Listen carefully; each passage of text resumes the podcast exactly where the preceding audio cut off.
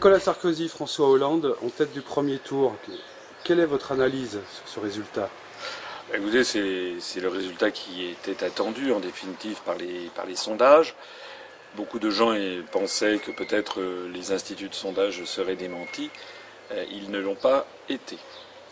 Du moins pour euh, l'ordre d'arrivée des deux premiers. Ces résultats sont assez inquiétants parce qu'ils accréditent les analyses qui sont faites par les spécialistes des médias et les spécialistes politiques qui tendent à montrer que les résultats électoraux sont corrélés directement à, l'exposition médiatique d'un candidat. En d'autres termes, plus un candidat passe à la télévision, et plus il fait de vrais résultats et de voix dans les urnes. Alors on l'a vu, euh, je le cite régulièrement, entre le 1er et le 27 euh, janvier de cette année, le Conseil supérieur de l'audiovisuel a fait le compte. Euh, sur toutes les télévisions françaises en cumulé, c'est TF1, France 2, France 3, Canal+, M6, iTélé, BFM TV, France 24, euh, eh bien, euh, François Hollande est passé du 1er au 27 janvier pendant 62 euh, heures, Nicolas Sarkozy pendant 59 heures, et puis ensuite c'était M. Bayrou 15 heures, Mme Le Pen 12 heures, M. Mélenchon 9 heures. Alors ça s'est ensuite un petit peu modifié au cours des mois de février et mars. Et donc, les deux, dit, ceux dont on disait qu'ils étaient les deux grands candidats, eh bien, arrivent en tête. Pourquoi? Parce qu'on met tellement dans la tête des gens qu'il n'y a en fait que deux candidats sérieux qui seront finalistes, qu'ils se produisent ce que les Américains appellent les prophéties autoréalisatrices, c'est-à-dire qu'une majorité des Français adoptent le, comportement électoral qui est attendu d'eux. On a une alternance euh, qui se reproduit euh, tous les dix ans environ et avec des choses qui ont l'air de, s'empirer. comment vous expliquez que les, Français ne rejettent pas ce phénomène eh, Parce que euh, tout simplement, euh, c'est effectivement quelque chose d'assez inquiétant aussi, c'est que euh, les vrais problèmes ne sont jamais posés sur la table. Les Français, comme d'ailleurs la plupart des peuples d'Occident, sont sollicités par des quantités d'autres questions.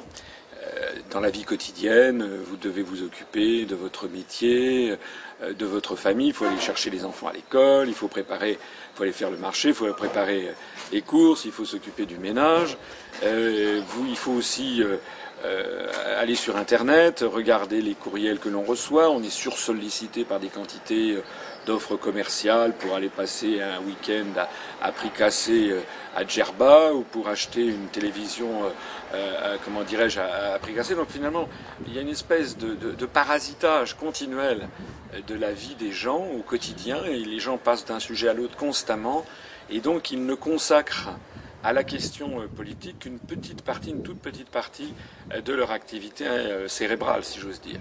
C'est assez très différent de ce qu'il peut y avoir il y a encore une cinquantaine d'années, ou a fortiori au XIXe siècle, où il n'y avait pas de télévision, pas de téléphone, pas d'internet, où les gens se rassemblaient le soir dans des veillées familiales et où l'on parlait notamment de la question, de la question politique. Donc il y a un relatif, comment dirais-je, il y a une relative euh, facilité. Voilà, les, Français se laissent aller à la facilité, euh, considèrent en définitive que le choix qui leur est présenté à la télévision, c'est le bon. Ils ne se rendent pas compte du degré de manipulation dont ils sont victimes par la télévision, qui notamment occulte tous les, tous les choix. Alors on fait mousser des, des, fausses oppositions. Voilà. En d'autres termes, on est en train de transformer la société française, comme les sociétés occidentales, en, en une société sur le modèle américain, où on fait s'opposer euh, les républicains et les démocrates, qui en fait ont à peu près le même programme. D'ailleurs, ils n'ont pas de programme.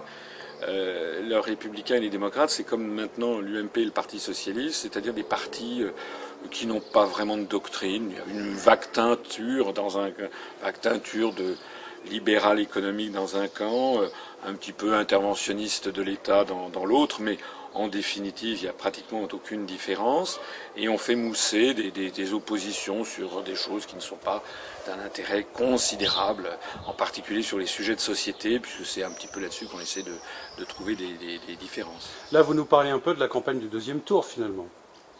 Non, je vous parle un peu de la campagne de tous les tours, puisque c'était déjà le cas finalement au premier tour.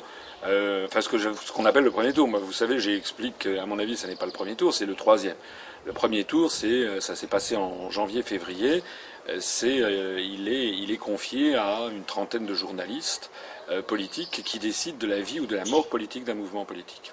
Donc moi, on a essayé, j'ai présenté ma, candidature le 3 décembre, j'ai présenté un programme. Nous avons saisi 57 euh, grands médias français, euh, on les a appelés, on a, fait le siège de leur téléphone, on leur a écrit des lettres recommandées avec accusé de réception. Je n'ai jamais été invité au motif que je n'avais pas les 500 parrainages. Mais au même moment, on donnait la parole à Madame Le Pen parce qu'elle n'avait pas les 500 euh, parrainages.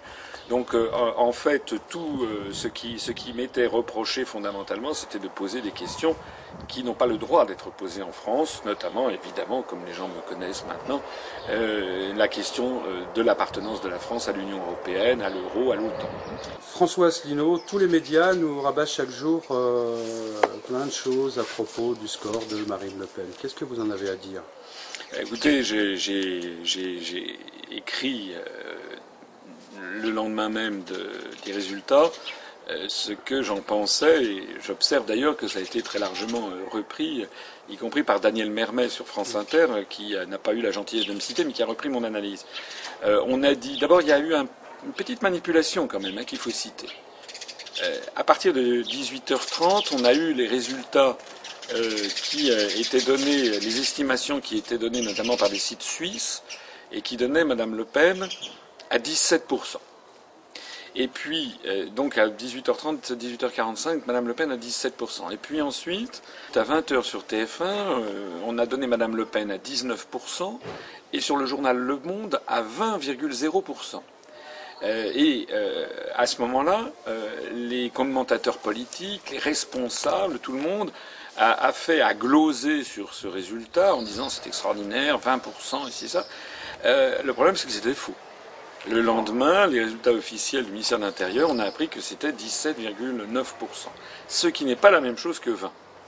Et on peut se demander comment il se fait qu'on avait une estimation qui était finalement très proche du résultat à 18h45 sur un site suisse à 17h45, euh, et comment se fait-il à 18h45 et comment se fait-il qu'on ait glosé à partir de 20h sur un chiffre, sur une estimation qui était surévaluée. Donc ça c'est le premier point. Le deuxième point, c'est que je ne vais pas dire que le score de Madame Le Pen est faible, c'est un score élevé, bien entendu. 17,9%, elle arrive en troisième position. Mais néanmoins, c'est quand même une très grosse déception euh, pour euh, les électeurs du Front National et de Madame Le Pen. D'abord, il il est, faux de dire que c'est un record historique. C'est ça que j'ai expliqué notamment dans mes analyses. C'est que si on reprend les élections de 2002, il y a dix ans, M. Le Pen avait fait 16,86%, euh, mais euh, M. Euh, Bruno Maigret était l'ancien numéro 2 du Front National, avait fait une liste d'extrême droite dissidente et lui avait fait 2,34%, de telle sorte que le score de l'extrême droite en 2002 était de 19,20%, ce qui est 1,3 points au-dessus des 17,90 de Mme Le Pen. Alors ça, les électeurs du Front National sont furieux quand je, le, dis, c'est pourtant la vérité. Alors on me dit oui, mais euh, en 2007, le Front National avait baissé. Oui, c'est exact. Monsieur Le Pen avait fait un peu plus de 10% en 2007. Mais pour quelle raison? Parce que les médias avaient, avaient, mis dans la tête des Français que M. Sarkozy était un homme politique absolument génial et qui arrivait à siphonner une partie de l'électorat du Front National. et comme je le disais précédemment, ça fait partie de, ces prophéties autoréalisatrices, à force que tous les grands médias mettent dans la tête des Français qu'une partie de l'électorat du Front National allait voter pour Sarkozy, ben, il y a une partie de l'électorat du Front National qui a en effet voté pour Sarkozy, qui a pris environ six points à M. Le Pen entre 2002 et 2007. Donc qu'est-ce qui s'est passé là? Eh Il s'est passé simplement que ces électeurs de 2007 sont revenus à leur comportement de, 2002 et que M. Sarkozy n'a pas euh, siphonné l'électorat du Front National. Alors, il y a une dernière réaction euh, qui, m'est parvenue d'un certain nombre de partisans de Mme Le Pen qui m'ont dit mais vous exagérez, Mme Le Pen a fait euh, un, million de voix de plus que son, papa dix ans auparavant. D'abord, c'est pas un million, c'est 900 et quelques mille voix. Mais euh, surtout, c'est un raisonnement absurde, puisqu'il euh, euh, faut raisonner en pourcentage, il ne faut pas raisonner en nombre de voix. Le corps électoral, entre-temps, a beaucoup grimpé et la, participation a, diminué par rapport à 2002. Euh, excusez-moi. Le corps électoral a beaucoup grimpé et l'abstention a, diminué par rapport à, 2002. De telle sorte que, effectivement, Mme Le Pen a eu 900 000 voix de plus que l'extrême droite en 2002, mais M. Sarkozy a réalisé euh, plus de 4 millions de voix de plus euh, que M. Chirac en 2002, et euh, François Hollande a engrangé 5 600 000 voix de plus que Lionel Jospin. Donc ça n'a pas de sens de parler en nombre de voix, il faut parler en valeur absolue. Il y a encore des gens qui m'ont dit oui, mais il faudrait ajouter le, score de M. De Villiers ici et ça. Non. non, il faut bien cantonner l'extrême droite là où elle est. Il y a effectivement en 2002, vous aviez des souverainistes de droite, euh, Jean Saint-Josse de Chasse, Pêche, Nature et Tradition, euh, qui sont, vous savez, des chasseurs, mais qui sont assez proches de l'UMP, mais d'une UMP très eurocritique. Et il y avait en 2002 également Christine Boutin, qui est une UMP critique. Alors, M. Saint-Josse et Mme Boutin avaient fait à peu près 5,5% des suffrages en 2002. En 2007, euh, Chasse, Pêche, Nature et Tradition euh, était représenté par Frédéric Nious, qui avait fait un peu plus de 1,3%. Et euh, il y avait, Madame Boutin n'était pas présente, mais il y avait Philippe de Villiers qui avait fait 2,2. Donc au total, cette mouvance que je dirais souverainiste de droite, eurocritique, une espèce d'UMP eurocritique, avait représenté 3,3. Et ce, socle-là, ce socle électoral, euh, s'est retrouvé dans le vote pour M. Dupont-Aignan, euh, qui a fait 1,79% euh, des, suffrages, ce qui est un score très faible, parce qu'on voit donc que M. de Villiers ne se représentait pas, Frédéric Nious ne se représentait pas, et donc les souverainistes de droite eurocritique, qui représentent entre 3 et 5% des voix, eh bien, il n'y en a eu que 1,79% pour, pour M. Dupont-Aignan. Il est probable euh, qu'une partie euh, sont allés voter UMP euh, directement, comme d'ailleurs l'avait suggéré Frédéric Nious, et puis peut-être une autre partie est allée à, l'extrême droite, je ne sais pas. l'abstention, je voudrais dire un mot sur ah, l'abstention. sur l'abstention du premier tour. Oui, parce qu'il se trouve que l'UPR avait appelé à l'abstention. Quand je dis l'UPR, c'est l'UPR, c'est pas seulement moi, c'était le bureau national de notre mouvement. Nous avions appelé à l'abstention. Alors il y a des gens qui s'en sont émus en disant mais enfin, ah oui, je vous appelle à l'abstention parce que vous n'êtes pas candidat, vous n'êtes pas bon joueur. Ben non, c'est normal. si j'avais pu être candidat, j'aurais appelé à voter pour moi. Ça me paraît la, moindre chose. Et comme je ne suis pas candidat, euh, je n'appelle pas à voter pour un autre candidat, puisque si j'appelais à voter pour un autre candidat, c'est ce qu'on fait par exemple M. Nious, euh, Mme Boutin, etc., c'est que finalement, ils considèrent que leur programme euh, n'est pas, très différent des autres. Bon. Nous, nous avons un programme qui est différent de tous les autres. Je dis bien de tous, puisque on nous a rebattu les oreilles pendant des mois et des mois sur le fait que Mme Le Pen ou M. Dupont-Aignan ou M. Mélenchon auraient dit prétendument la même chose que nous. Moi-même et les gens qui sont avec moi et tous les écrits que nous avons publiés ont montré que ça n'était pas vrai. Nous avons passé des mois et des mois à expliquer que le Front National, que M. Dupont-Aignan, que M. Mélenchon ne voulaient pas sortir de l'Union européenne, qu'il ne voulait même pas sortir de l'euro. M. Mélenchon n'a jamais, jamais, dit d'ailleurs qu'il ne voulait sortir de l'euro et de l'Union européenne, il a toujours dit le contraire. Mais enfin, il est exact que Mme Le Pen et M. Dupont-Aignan ont dit une chose un lundi, le, contraire le mardi, une troisième chose le mercredi, encore quelque chose de différent le jeudi, etc. Donc finalement, il y en avait pour tout le monde et chacun pensait que Madame Le Pen, un jour elle disait qu'il fallait sortir de l'euro, le lendemain, mais non, et qu'il fallait attendre qu'il explose. Le troisième jour, c'était on va sortir avec la Grèce, l'Italie et l'Espagne.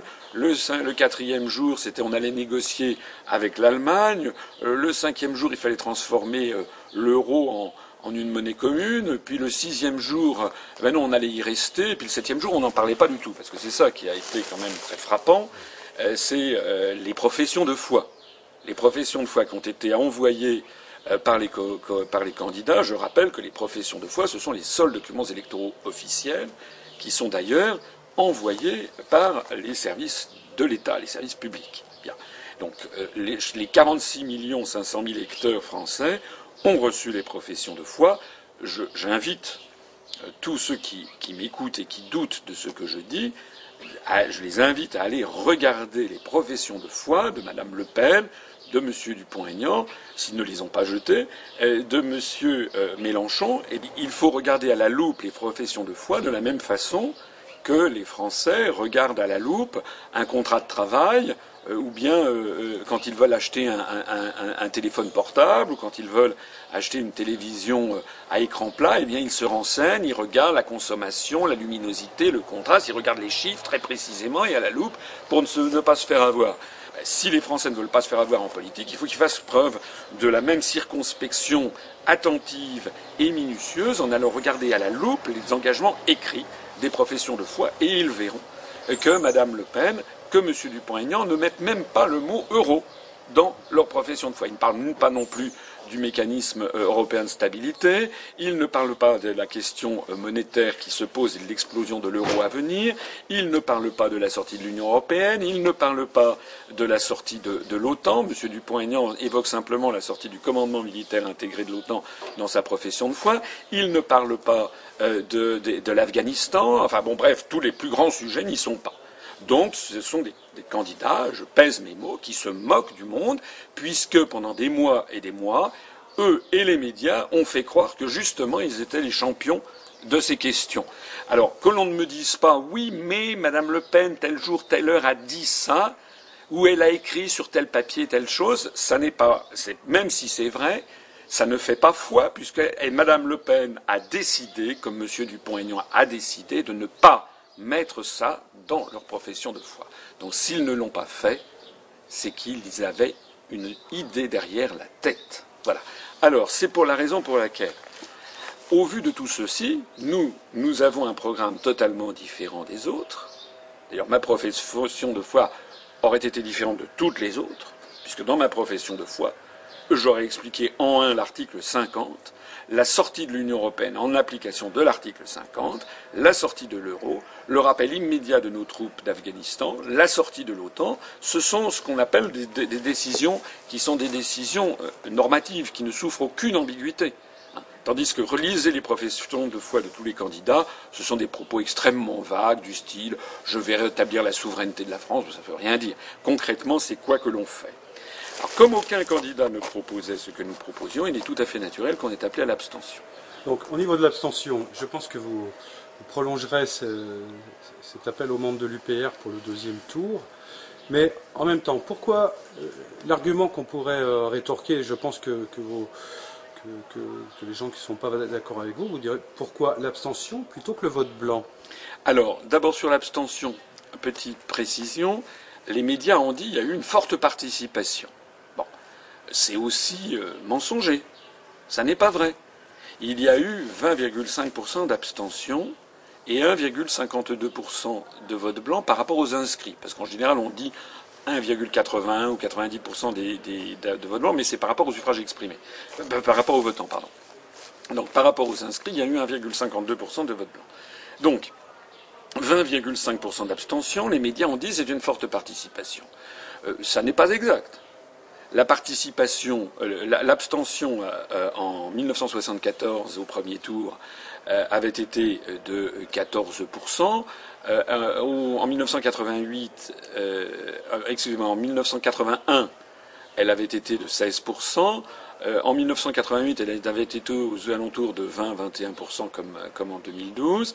Et en 2007, elle avait été de 16%. En d'autres termes, sur les neuf élections présidentielles qui se sont déroulées depuis 1965, euh, eh bien, euh, le taux d'abstention du premier tour de 2012 euh, se classe en quatrième position. Donc, c'est une abstention qui n'est pas du tout particulièrement basse.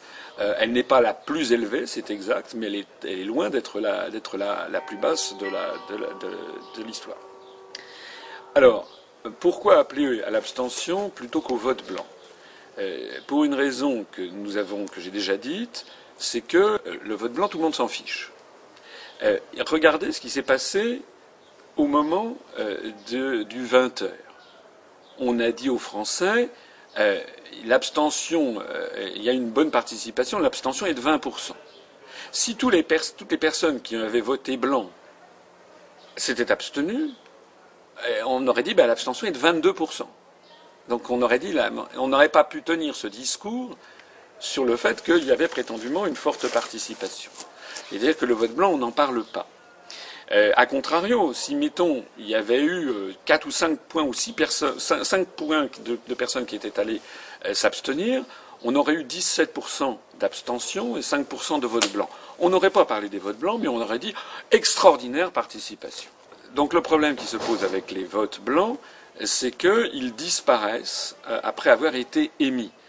Alors, je ne suis pas contre le principe du vote blanc, bien au contraire. Dans le programme présidentiel que j'ai présenté le 3 décembre, j'ai été, euh, je crois, le premier de tous les candidats à annoncer que euh, si j'étais élu, je ferais reconnaître le vote blanc. Ça veut dire quoi reconnaître le vote blanc? C'est-à-dire le, le faire reconnaître comme un suffrage exprimé. Ça veut dire qu'il peut gagner. Ça veut dire qu'il peut gagner. Le suffrage exprimé, ça veut dire que actuellement, quand vous allez voter blanc, vous faites baisser l'abstention, vous faites monter la participation. Vous êtes considéré comme un électeur ayant fait son devoir électoral. Mais une fois que vous avez voté blanc, après votre vote n'est plus comptabilisé parmi les suffrages exprimés. Donc ce que je voudrais, c'est que le vote blanc soit comptabilisé parmi les suffrages exprimés, de telle sorte qu'il y ait, eh bien, euh, s'il y avait eu euh, ça, on aurait eu actuellement euh, Monsieur, Hollande aurait n'aurait pas fait 28 et quelques pourcents, mais 27 quelque chose. Monsieur Sarkozy n'aurait pas fait 27 quelque chose, mais 26, etc. Madame Le Pen n'aurait pas fait 17,90, mais elle aurait fait 17. Et puis on aurait eu vote blanc 1,52%. Voilà. C'est-à-dire le vote blanc, soit dit en passant, euh, aurait dépassé euh, Madame Artaud, Monsieur, euh, Monsieur Poutou, Monsieur Cheminade, et aurait été à peu près au même niveau que Monsieur Dupont-Aignan. Est-ce que vous pensez que la prise en compte du vote blanc, elle pourrait permettre de ne plus voter contre quelqu'un? Puisque c'est souvent ce qui, se produit à travers les dernières années, les derniers suffrages on a plutôt tendance à voter contre une personne que pour quelqu'un d'autre. Est-ce que ce, vote blanc permettrait justement d'éviter ça? Ah ben oui, euh, si euh, euh, la, proposition que j'avais faite, c'était donc qu'on reconnaisse le vote blanc comme un suffrage exprimé, et si le vote blanc arrive en tête, dans l'hypothèse qui pourrait arriver, en fait, qui n'est pratiquement, je crois, jamais arrivé dans l'histoire, il y a des pays qui reconnaissent le vote blanc comme un suffrage exprimé, c'est notamment le cas de la Suède et de l'Uruguay. Il me semble avoir lu qu'en Uruguay, une fois dans une municipalité, il y avait le vote blanc qui était arrivé en tête. Bon, mais l'idée, c'est que si le vote blanc arrivait en tête, à ce moment-là, il est considéré comme gagnant, et donc ça veut dire que l'élection est annulée.